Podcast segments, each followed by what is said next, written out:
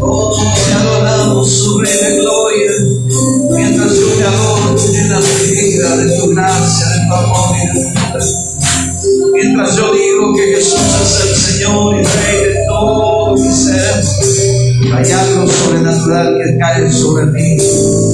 Me invade la fe, me invade la convicción y la esperanza. Y esa fe y esa convicción y esa esperanza no se apagará. Tampoco mi alabanza, tampoco el fluir de tu espíritu en mi vida no se va a apagar. Porque te adoraré y te alabaré.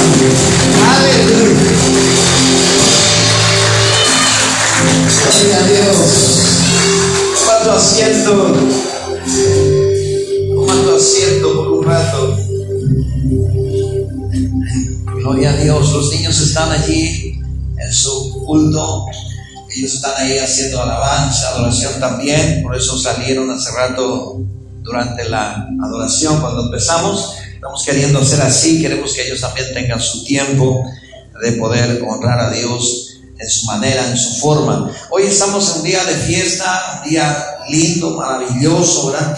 Como el clima de Paraguay siempre también nos da el- en el invierno el calor, ¿verdad? Creo que estamos todavía en invierno, ¿verdad? ¿Sí o no? Según el calendario estamos en invierno, ¿verdad? Así que este es el invierno y en invierno vamos a hacer bautismo porque el invierno también hace calor aquí.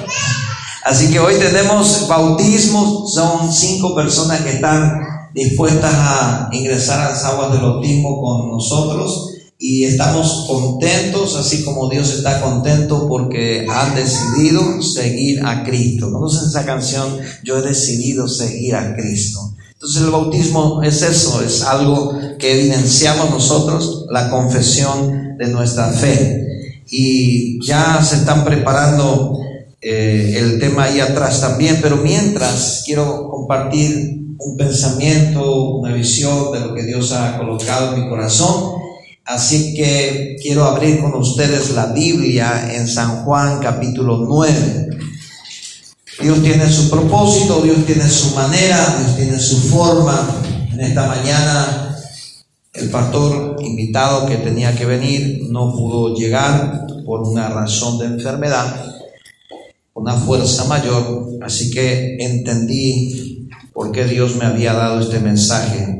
Yo no sabía que el pastor se iba a enfermar, pero Dios sí ya sabía, yo no lo sabía. Así que quiero compartir con ustedes en San Juan capítulo 9, versículo 1 en adelante. El tema de esta mañana es cómo mantengo mi fe para mi bendición.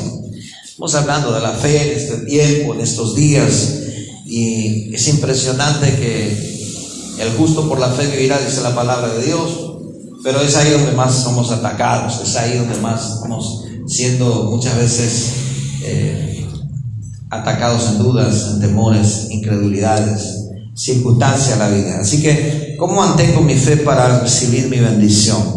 En San Juan capítulo 9, versículo 1 en adelante dice, al pasar Jesús vio a un hombre ciego de nacimiento y le preguntaron sus discípulos diciendo, Rabí, ¿quién pecó? ¿Este o sus padres para que haya nacido ciego? Entienda conmigo, ahí dice, ¿quién pecó? ¿Este o sus padres para que haya nacido ciego? Respondió Jesús, no es que pecó este ni sus padres, sino para que las obras de Dios se manifiesten en él. Mas es necesario hacer las obras del que me envió. Entre tanto que el día dura, la noche viene cuando nadie puede trabajar. Entre tanto que estoy en el mundo, luz soy del mundo. Dicho esto, escupió en tierra e hizo con la saliva, eh, lodo con la saliva y untó el dedo, los ojos del ciego y le dijo, ve la, a lavarte en el estanque de Siloé, que traducido es enviado. Fue entonces y se lavó y regresó viendo. Diga conmigo, regresó viendo. Qué tremendo milagro, ¿verdad? No sé por qué razón Jesús hizo lodo con su saliva. Por si acaso, ¿verdad? Espero que a nadie se le ocurra hacer eso para sanar igual, ¿verdad? Por si acaso. Eh, porque a lo mejor podemos tener problemas. Con la gente. Si Dios eh, usa eventos sobrenaturales para obrar de una manera milagrosa. Tenemos que ser conscientes de que Dios obra de maneras multiformes. Entonces hay veces que nos paramos y decimos, no, ¿por qué? Tiene que venir junto a mí a orar por mí. Y el hermano no puede ir, el pastor no puede ir en ese momento y dice, voy a orar por ti. Entonces nosotros, no, pero tiene que venir y tiene que imponerme las manos y el hermano o el pastor o la persona líder nos envía un audio de oración porque estás lejos y no creemos eso, ¿verdad? Imagínense el ciego y los amigos del ciego mirando a Jesús, escupiendo en tierra, haciendo un lodo, pegándole el lodo en el ojo y se ve a lavarte. Yo imagino que tenía mucho lodo en el, en el ojo, por eso le dijo ve a lavarte, ¿verdad? Imagino que hizo un buen lodo y le embarró, ¿verdad? Imagínense conmigo esa escena y va a entender que Jesús no es cuadradito como nosotros muchas veces. No, Jesús es alguien que puede usar cualquier cosa en cualquier momento y en cualquier lugar. Amén.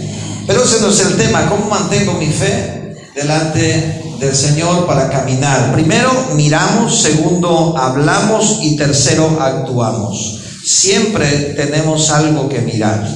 ¿En dónde me detengo?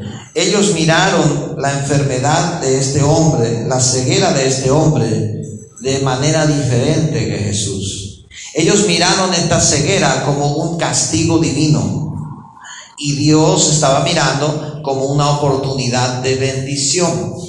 Entonces, si yo miro mi problema como un castigo, si yo miro mi situación como algo que Dios me envía porque estoy en pecado, Dios no puede hacer un milagro.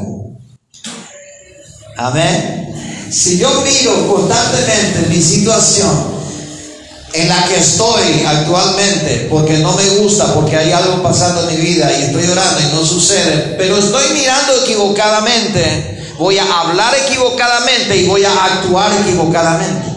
Depende mucho de la manera en que yo miro y de la manera en que yo oigo para que el milagro se desate. Los ojos deben mirar con fe y lo correcto. Los ojos ¿Se acuerdan de los espías que se fueron, los doce espías que envió Moisés por orden de Dios a espiar la tierra de Canaán? Estuvieron 40 días allí, estuvo con ellos Josué, hijo de Nun, también Caleb. Entonces fueron estos jóvenes varones. Y dice que fueron a espiar esa tierra a ver por dónde podían entrar y por dónde podían conquistar y cuál sería la estrategia de batalla y a ver si esa tierra realmente era una tierra donde fluye leche y miel y era de bendición, era la heredad que Dios había prometido a Abraham, a Isaac y a Jacob y estaba en la promesa. Ahora ellos van, pero diez vienen contaminados y dos vienen con fe. Y esos diez que miraron la misma escena vinieron a decir otra cosa.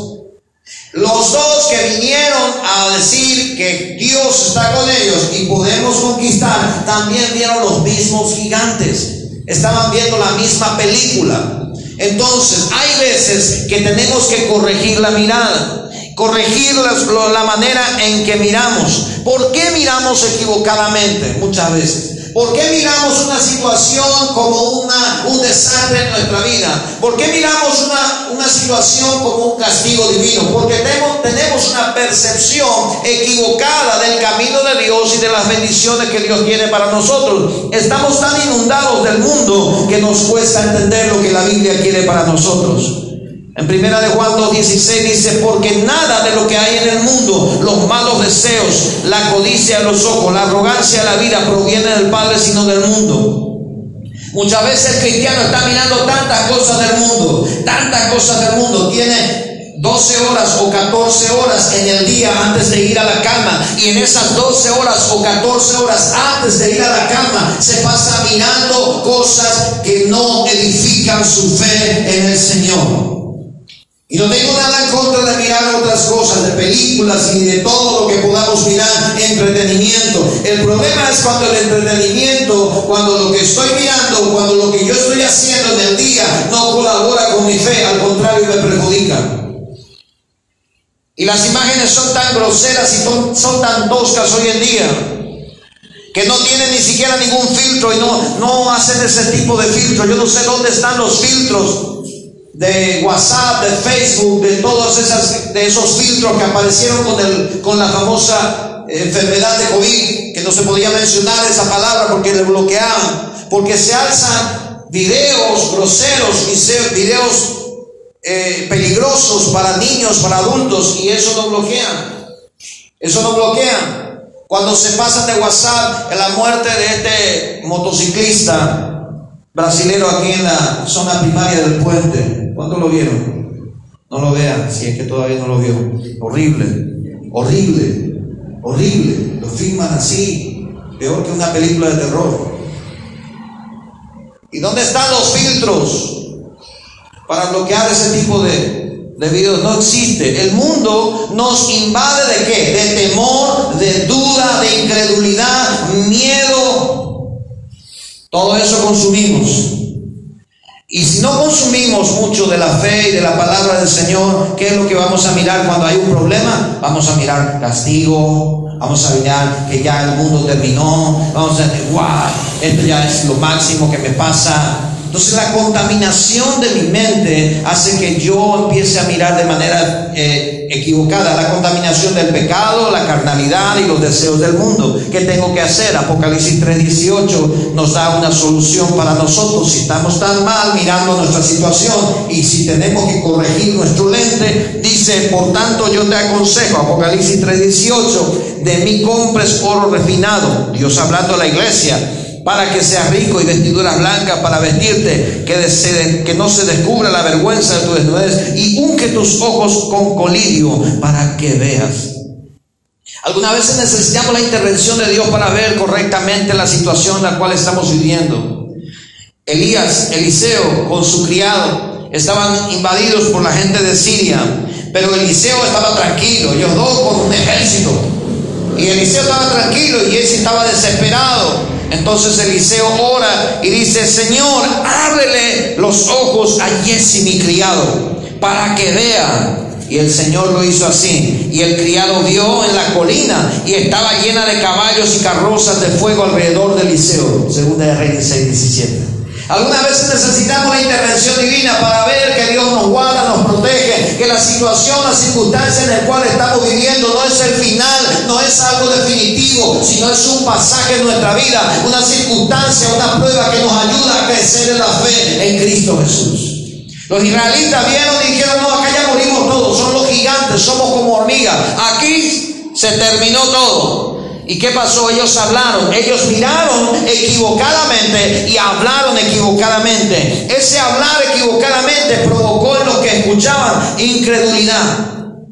Dice que todo el pueblo se desanimó. En números 14, 1 y 2. Ellos empezaron a hablar mal de aquel pueblo. Dicen, sí, ciertamente es una tierra donde fluye leche y miel, donde las uvas son grandes. Todo es en abundancia, pero, vamos al pero, ¿verdad? Siempre hay un pero en esa bendición. Dios me bendijo tanto, pero Dios me dio un trabajo hermoso, gracias. Yo estaba un año sin trabajo y me dio este trabajo, pero el horario es el problema. El pero ataja lo que nosotros queremos lograr en Dios. Y entonces los espías dijeron, sí, es una tierra de donde fluye leche y miel. Aquí está, mirad los racimos que trajimos, era enorme. Pero los que habitan esa ciudad son gigantes. ¿Y saben qué hizo el pueblo? Escuchó esa noticia. Y dice que aquella noche, número 14, 1 y 2, aquella noche toda la comunidad israelita se puso a gritar y a llorar. En sus murmuraciones contra Moisés y Aarón, la comunidad decía, ¿cómo quisiéramos haber muerto en Egipto? Mas nos valdrá morir en este desierto. Increíble. ¿Sabe qué desata el mirar mal, el hablar mal, escuchar mal? Desata depresión en tu vida y en la mía. Si yo miro mal mi problema, hablo mal de mi problema, estoy escuchando mal y contaminando lo que me escuchan, desata un espíritu de opresión y depresión hasta querer morir. Dijeron, yo quiero morir. Imagínense, maná del cielo, fuego de noche, nube de día, roca lanzando agua cuando ellos querían. Milagros, las sandalias no se rompían, no estaba ningún enfermo. Se abrió la tierra, y le tragó a aquellos que estaban murmurando. Milagros había, Dios existía. Pero cuando ellos tuvieron un problema, dijeron queremos morir. Ojalá hubiésemos muerto allá en el Egipto. El chisme, la murmuración, la crítica desatará en nuestra vida depresión. Lo vuelvo a decir, el chisme, la murmuración, la crítica trae a nuestra vida depresión, espíritu abatido. Y eso trae rebeldía. Ahora cuando escuchamos incorrectamente, el enemigo aparece para aprovecharse de toda esa situación. Dice Isaías 63:10, y eso es lo más triste para mí. Isaías 63:10 dice, pero ellos, hablando de ese momento, pero ellos se rebelaron y afligieron al Santo Espíritu por eso se convirtió él en su enemigo y luchó él mismo contra ellos. No solamente cuando yo no le creo a Dios y no tengo fe estoy mirando equivocadamente, hablando equivocadamente, maldiciendo mi presente, quejándome y estando en esa situación de depresión, no solamente traigo angustia a mi vida, sino que el Espíritu de Dios que Cristo hizo morar en mí se enoja, se enoja conmigo. No contristéis al Espíritu Santo con el cual fuiste sellado, dice la palabra de Dios. Así que yo no quiero hacer enojar a Dios. Y yo estoy seguro que tú tampoco quieres hacer enojar al Espíritu Santo, ¿no es cierto? ¿Estamos conmigo, amén? Entonces, número 14, 29 y 30 da la sentencia y encontramos lo que pasó con esa gente que murmuró, que criticó, que se lamentó, que lloró, tuvieron que morir. Esa gente dice, todos ustedes quedarán tirados en el desierto. Ninguno de ellos, de los censados mayores de 20, que murmuraron, tomará posesión de esa tierra que prometí. Solo entrará en ella Caleb, hijo de Jefone, y Josué, hijo de Nun. Solo dos de los doce espías pudieron entrar en aquella tierra. ¿Por qué? Porque miraron diferente, hablaron diferente ante una misma situación. Dice Hebreos 4.1.2. Así que debemos tener mucho cuidado porque cuando, aunque todavía está vigente la promesa que Dios nos dio a este pueblo de entrar y disfrutar del reposo con Dios, puede ser que algunos de ustedes no entren allí por nosotros, porque nosotros, al igual que ellos, también recibimos la buena noticia, pero ellos, a ellos, no les sirvió de nada, porque no la aceptaron con fe. Diga conmigo aceptar con fe. Si tú y yo no aceptamos a Cristo con fe, de nada nos sirve. Si tú y yo no leemos la Biblia con fe, no produce nada. Si tú y yo no aceptamos la promesa de Dios con fe, pues no cambia nada, no transforma nada, no hace nada. Tenemos conocimiento de la Biblia, pero no hay cambio en nuestra vida, porque no hay fe. La fe es activa. Entonces la forma en que tú y yo miramos la situación, el problema, el desafío, marcará nuestro camino para mantener nuestra fe. De hoy en día, si ves una situación difícil, si ves una situación complicada, solamente di, es una oportunidad para que Dios se glorifique en mi vida.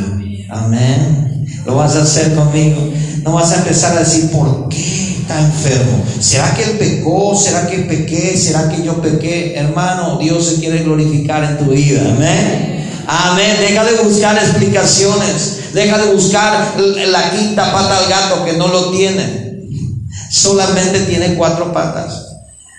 Y esto es algo real en nuestra vida. Y todos los días vas a tener problemas así como yo. Y todos los días vas a decidir cómo mirar, cómo hablar. Y de acuerdo a cómo miras y cómo hablas, actuarás de esa manera. Si yo miro con fe, hablo con fe y actúo con fe. Si yo miro con fe mi trabajo y digo, Señor, este trabajo me está sacando mucha fuerza. Pero Señor, es un trabajo que tú me diste. Gracias a Dios tengo trabajo. ¿No es cierto? ¿Sí o no? Tenemos trabajo. Da un ingreso, no da el suficiente, pero vamos a hacer lo posible que lo dé. Y gracias Señor, gracias porque ahí está. Y empezamos a mirar con fe. Yo creo que van a venir más clientes. Yo creo que cuando me empiecen a conocer me van a llamar más. Yo creo y empiezo a proclamar. Y esa proclamación aumenta mi fe y entonces actúo con fe. Pero si yo estoy ahí para, no vienen los clientes, no vienen los cero, mira demasiado opaco, los gente, Hermano, se te va a acabar la fuerza, vas a acabar deprimido y vas a hacer enojar al Espíritu de Dios que te dio toda esa bendición. Así que no lo hagas, no lo hagas. No pierdas la bendición. Habla con fe de tu vida, de tu matrimonio. Qué bárbaro mi esposo, ¿verdad? Qué bárbaro mi esposa. Muchos están solteros y quieren casarse todavía no encuentran. Tú ya te casaste. Qué bárbaro mi esposo. Muchos son mamás solteras y están batallando. Gloria a Dios, ¿verdad? Así que no te quejes. Empieza a mirar con fe y proclama las cosas que no son como si fuesen. Puedes decir que bárbaro, pero Dios le va a cambiar. Yo sé que Dios va a cambiar. El nombre es. Qué bárbaro cómo está la situación, ¿no es cierto? Este jefe está endemoniado, pero Dios lo va a cambiar en el nombre de Jesús de Nazaret. Yo oro por el bendigo su vida y Dios va a cambiar. cuando dicen amén? Así que en esta mañana el mensaje de Dios parte de mi corazón a mi corazón y quiero transmitirlo es cuidado con lo que miras, cuidado cómo lo miras y cuidado cómo hablas para que actúes conforme a esa bendición que vas a recibir. ¿Lo vamos a hacer? Amén. Así que en esta mañana vamos a hacer un compromiso de mirar con fe. Yo no sé cuál sea la situación en la cual estás. la situación de la cual te quejaste, la situación de la cual viniste a Dios a llorar, Señor. Tal vez intuiste como esta gente de Israel, quejándote delante del Señor. Señor, ojalá ni me hubiera luego parecido este trabajo. Por culpa de este trabajo perdí esto y lo otro. Por culpa de... Y algunos llegan a decir, por culpa de este esposo, por culpa de esta esposa. ¿Sabe que la única vez que Dios eligió una esposa fue con Adán? Y después ya no se metió. Eso es un chiste, ¿sí? pero la verdad que parece verdad. Dice que Adán, ¿a quién le culpó cuando pecó? La mujer que me disteis. Así que desde esa vez dice Dios, ustedes eligen para su esposa, yo los bendigo. Así que ustedes eligen todo donde se van a casar, yo los bendigo nada más. Porque Adán dijo la mujer que me diste. No, eso es una broma, pero yo te quiero decir de parte de Dios, si tú y yo elegimos cosas y luego nos sale mal, y luego no está bien el trabajo que elegimos, y luego no sale como queríamos lo que estamos planeando, lo que sea, no lo mires negativamente, declara sobre ellos con fe y declara sobre la situación, esa circunstancia que va a venir esa bendición, porque lo que Dios te prometió no fallará, lo que Dios te promete se cumplirá. ¿Cuánto dicen amén? Amén. Puedes ponerte de pie conmigo. Aleluya. Gloria al Señor. Cierra tus ojos y di conmigo al Señor en estas palabras, en tus palabras, que vas a confiar en Él a pesar de las circunstancias y pídele perdón si te has quejado y has llorado por la circunstancia o la situación de lo que estás viviendo. El desafío que Dios te, planteó, no lo mires como una, eh, como una debacle en tu vida, sino míralo como algo que Dios se va a glorificar ahí. La forma en que miras, la forma en que observas, lo que estás escuchando, determina mantener, mantener tu fe para esa bendición. Si tú quieres mantener tu fe para esa bendición, tienes que mirar con fe como Josué y Caleb tu fe tiene que actuar de acuerdo a esas decisiones. Cuando miras como miramos esa perspectiva que tenemos, tenemos que cambiar esa perspectiva negativa, esa perspectiva de incredulidad, de dudas, de temores y mirar con fe porque tenemos un Dios grande y poderoso. Levanta tu mano al cielo y dile, yo quiero mirar así como tú quieres que yo mire mi situación, mi casa, mi familia, mi matrimonio. Yo quiero mirar, yo quiero mirar con fe, yo quiero mirar con desafío, yo quiero mirar ese desafío que yo me quedé ahora en esta circunstancia, en esa situación. Un desafío para que tú te glorifiques en mi vida. Es un desafío para que tú hagas grandes cosas en mi vida, Señor. Aleluya. Y me propongo escuchar a la gente que tiene fe, a la gente que me anima. Me propongo escuchar correctamente, Señor, porque eso me anima, eso me edifica. Y voy a ir mirando lo que tú estás teniendo para mí más adelante y voy a alcanzar esa promesa. Oh, Ramashede de para conquistar esas bendiciones que Dios nos ha prometido. Tú y yo necesitamos mirar con fe. Tú y yo necesitamos mirar correctamente. Solamente diga a Dios, perdóname porque muchas veces yo he actuado mal. Fui muy negativo con mi vida, Señor. Fui muy negativo y empecé a maldecir mi casa, mi familia, mis hijos, lo que sea que Dios te está trayendo a la mente, ahora pide perdón, porque la Biblia dice que el Espíritu de Dios se enojó con el pueblo de Israel, porque ellos murmuraron, lloraron y se quejaron. Oh, no veas la enfermedad como un castigo de Dios. No veas la mala circunstancia como una reprimenda, un castigo de Dios solamente ve como un pasaje en tu vida en donde Dios se va a glorificar. Dios se va a glorificar. Dios se va a glorificar. Dios se va a glorificar. Todo lo que está en tu vida es para que Dios se glorifique.